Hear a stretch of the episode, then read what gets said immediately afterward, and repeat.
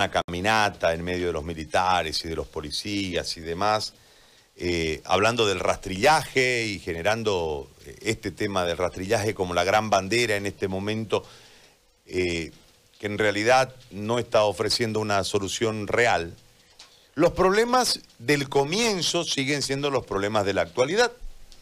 Nosotros anoche recibimos una serie de fotografías, en realidad dos fotografías, de eh, Palos Verdes, del Distrito Municipal número 5, de ese centro de salud, donde eh, hay, ciertas medidas de bioseguridad que, acuotándose los profesionales y el personal, han logrado obtener, porque en realidad la respuesta de las autoridades ha sido nula. Pero también hay que sumarle a esto de que eh, se estaba a la espera de los contratos para reponer a la gente caída eh, del sistema de salud en medio de esta lucha contra el COVID. Tampoco han sido auxiliados en ese, en ese factor.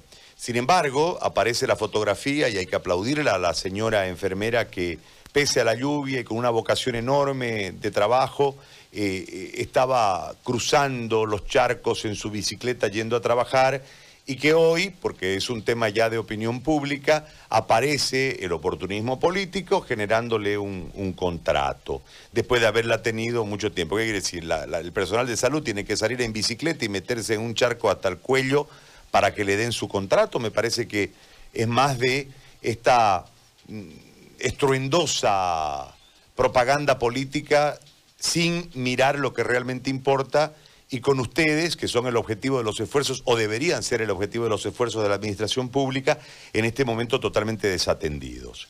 Sobre esto queremos conversar sobre con la doctora Virginia Perrogón, que es la directora del Centro de Salud de Palos Verdes, porque la situación no ha cambiado. Doctora, gracias por atendernos primeramente. Eh, recibimos las, las fotografías que nos enviaron, hay un parto que se está realizando allí con ciertas medidas de bioseguridad y nos explicaban de que todo esto ha sido comprado, pensado y puesto por ustedes a través de cuotas del propio personal para intentar no contagiarse ustedes y, tampoco contagiar a los pacientes, lo que habla todavía termina de, ratificar el hecho del abandono que ustedes están sufriendo de parte del municipio. Si nos puede contar la situación, doctora, sería muy amable y le agradezco. Muy buen día. Buen día, Gary. ¿Me escuchan? Sí, la escucho, la escucho, la escucho, la escucho. Las fotos que ustedes han recibido y le hemos enviado es una mampara de seguridad que se ha hecho con los recursos de los propios médicos. ¿Por qué? Porque al estar en fase 4, todo paciente es positivo. ¿Y a qué punto hemos llegado? Nosotros tenemos una sala flu donde atiende un médico con las medidas de seguridad que nos hemos comprado en nuestro bolsillo, porque nosotros hace más de seis meses armamos un plan de contingencia solicitando recursos, la cantidad de recursos que íbamos a necesitar. Y no ha llegado un 30% o 20% de lo que hemos solicitado, como centros de bioseguridad, barbijo desde 95, en fin, todo lo que se necesita para atender un paciente seguro, ¿no? Entonces las pacientes en la desesperación que tienen por ser atendidos mienten y dicen, yo no tengo ningún síntoma de tos, no siento ningún síntoma de resfriado, y están llegando a dar a luz siendo COVID positivo. Entonces tenemos que buscar las medidas, cómo cuidarnos. Así que entre todos los médicos se hizo mampara. Esa es una de las cosas. Después los técnicos de laboratorio se construyeron su propia cabina de seguridad para tomar muestras porque somos los personal que está más expuesto. ¿No? Lastimosamente en nuestro centro somos recibimos los pacientes de todas partes. No sé qué estarán armando una campaña política o algo así, yo lo veo así, porque hay médicos que van a los domicilios, si no me equivoco, las brigadas, las brigadas, y les aseguran que llegando a nuestro centro van a encontrar un espacio un respirador, una cama para que los internen. Y el paciente llega agresivo, nos trata de todo, le pintan una realidad que no existe. Yo ya me he discutido con la subalcaldesa de mi distrito, indicándole que no haga eso. Ella dice que no les mienten a los pacientes, pero si el paciente llega a exigirnos a nosotros, es porque le están pintando otra realidad. Ahora, doctora, le hago una pregunta más. Entiendo que eh, la capacidad de ese centro es mayor al que realmente pueden atender en este momento y esto es porque no hay ni personal ni, ni camas. A ver, explíquenos esa otra parte que no la terminé de entender. Ya, nuestro centro tiene camas arriba, es grande, pero no tenemos recursos humanos. Nosotros contamos solo con una licenciada, la cual viene una vez a la semana. Estamos haciendo turnos, dos médicos 24 horas. Y eso no alcanza, porque uno va solo a Sala Plus y el otro viene a atender todo lo que es parto. Ya al estar colapsada la maternidad, al estar colapsado todos los hospitales de tercer nivel, están llegando toda clase de parto.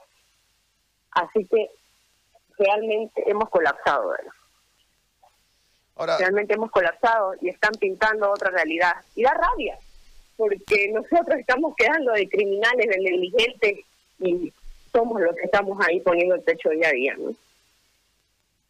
Es verdad que han tenido aproximadamente unos siete óbitos eh, y cinco porque no había condiciones ni referencia para dirigirlos. Así es, Gary. Inclusive una embarazada, una gestante de 27 años, embarazada. Llegó, si no me equivoco, las dos, la noche, y no había nosotros somos un centro de primer nivel.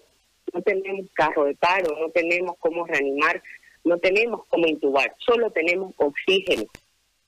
Se gritó, es una impotencia increíble hasta que se perdieron, en el primer caso, dos vidas, la madre y el hijo. Después ha llegado uno tras de otro, una paciente nos llegaron dos muertos al mismo tiempo a ubicar ahí y uno piensa que lo complicado es que se muera el paciente. ¿Aló? Sí, sí, la estoy escuchando, la estoy escuchando. Hola, hola. La estoy escuchando, doctora. No, tengo interferencia. Hola. Hola, hola. Sí, doctora, la escuchamos. Ya, no escucho muy bien. Sí, la escuchamos, nosotros, nosotros la escuchamos bien, la escuchamos bien, sí. Ya. Si usted cree que el calvario es que se muera el paciente, peor es que se lleven el cadáver. No los dejan más de 30 horas ahí porque no se arma un equipo de respuesta rápida para lo que es levantamiento de cadáveres, ya que estos cadáveres no pueden ser levantados de igual manera que los demás, ¿no? Tienen que ser una funeraria autorizada porque si no se va a diseminar todo lo que es el virus. Pero también es otro calvario que se lleven lo que son los hobbies. ¿Y qué dicen las autoridades? ¿Cuál es la respuesta de las autoridades? La respuesta de las autoridades en torno a esto, porque tenemos, son los mismos problemas, doctora, del comienzo, ¿no? Solamente que hoy al haber, al haber más casos, lógicamente ya se nota de otra manera, porque la gente se está muriendo. Claro, no, no lo escuché bien, Gary, disculpa. ¿Me puede repetir la, pregunta? No, le preguntaba sobre el tema de, de, la respuesta de las autoridades, porque son los mismos problemas de siempre, o del comienzo, si quiere, para ponerlo en, en la cuarentena, pero hoy son más evidentes porque ya la gente se está muriendo, ¿no? Claro. Nosotros hemos mandado cartas, nuestra gerencia de red se ha tenido reuniones con el Colegio Médico, con nuestro FECIRME, con las autoridades. Silencio, eso es lo que nosotros tenemos como respuesta. No nos dan solución, Ari. Los muertos siguen, los enfermos siguen. Y yo veo que da tanta rabia ver que sale en la tele haciéndose una publicidad diciendo tenemos controlado, vamos a ir casa por casa cuando en nuestro centro llegan los muertos, llegan los enfermos, la gente llega con mentiras porque no tiene dónde ser atendida porque le cierran las puertas, porque ya no hay donde pongan un pie. Así que la respuesta de las autoridades,